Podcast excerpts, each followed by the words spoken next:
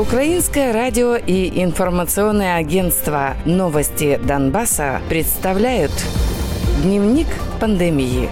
Донбасс.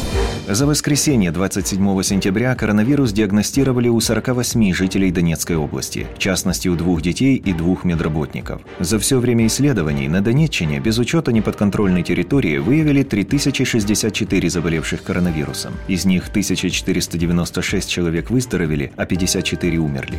За минувшие сутки в Луганской области зафиксировано 4 новых случая COVID-19. За все время исследований на Луганщине диагноз коронавирус лабораторно подтвержден у 900 579 человек, из них выздоровели 516, 11 умерли. Два человека умерли вследствие заболевания коронавирусом в отдельных районах Луганской области. Как заявили в группировке ЛНР, кроме этого зафиксировано еще четыре заболевших. Всего формирование признает 938 случаев заболевания коронавирусом. Из них 770 человек выздоровели, а 34 умерли. Официальных данных о ситуации с распространением COVID-19 на временно оккупированных территориях нет.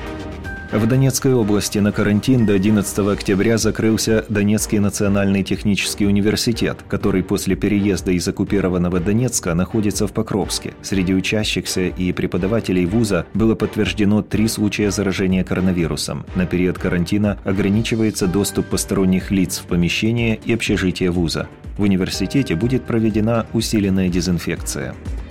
В Донецкой области результат бесплатного ПЦР-теста на коронавирус сейчас в среднем ждут 10 дней. Исполняющий обязанности заведующего областным лабораторным центром Василий Гончаренко объяснил такую ситуацию загруженностью лабораторий и пообещал, что в скором времени ситуация улучшится, потому что министр здравоохранения своим указом сократил перечень людей, которым положен ПЦР-тест.